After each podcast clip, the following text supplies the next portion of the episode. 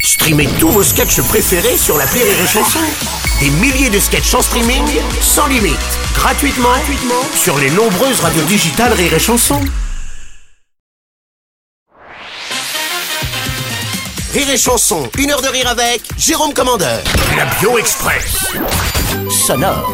Alors Jérôme, je te fais écouter des titres qui font référence à les choses qui te concernent, professionnel, personnel. On en dit un petit mot juste après. Premier extrait.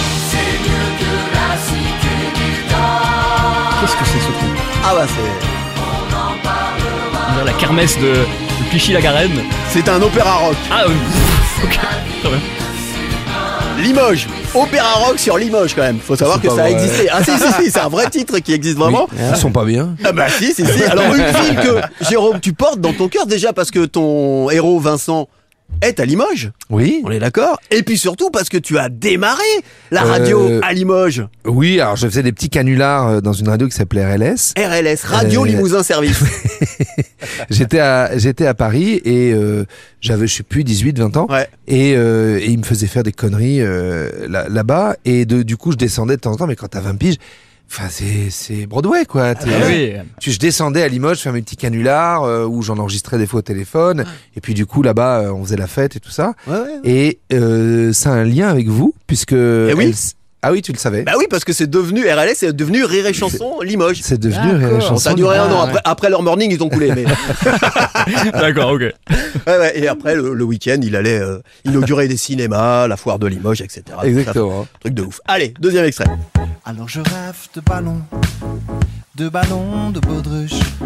Je La fous colline dans le qui vent. chante les ballons de Baudruche. La colline. Oh non, arrêtez vos. Alors, rapport à la phobie, Jérôme, c'est quoi cette histoire de phobie là La ligio, ligirophobie. Ligirophobie. C'est quoi ça La honte commence à monter. Ligirophobie. Ouais, je suis un peu. Non, mais vous n'êtes pas de conneries, hein. Non, non, Ah, y non, a rien, on n'a pas de budget ici. Ah, on n'a c'est- pas de non, non, budget, mais, Jérôme. euh, Tu sais très c'est la bien. chanson, tu On n'a sais. pas d'argent. Alors, qu'est-ce que c'est que ça C'est. euh, J'ai honte. C'est la phobie des ballons de baudruche. Les ballons dans les McDo, dans Ouais, les les ballons, anniversaires. T'as peur des ballons Non. T'as vraiment peur des ballons Je me gratte le pied. Tu vas jamais au Buffalo Grill, quoi. Tu vas jamais. Non, et euh, je sais, il faudrait retrouver l'image. Euh, une- Je vous jure que c'est vrai, il y a très longtemps, une vingtaine d'années, je faisais une émission de télé. Et à la fin, euh, plutôt que d'avoir des cotillons, je vois, mais vraiment l'équivalent d'un 38 tonnes.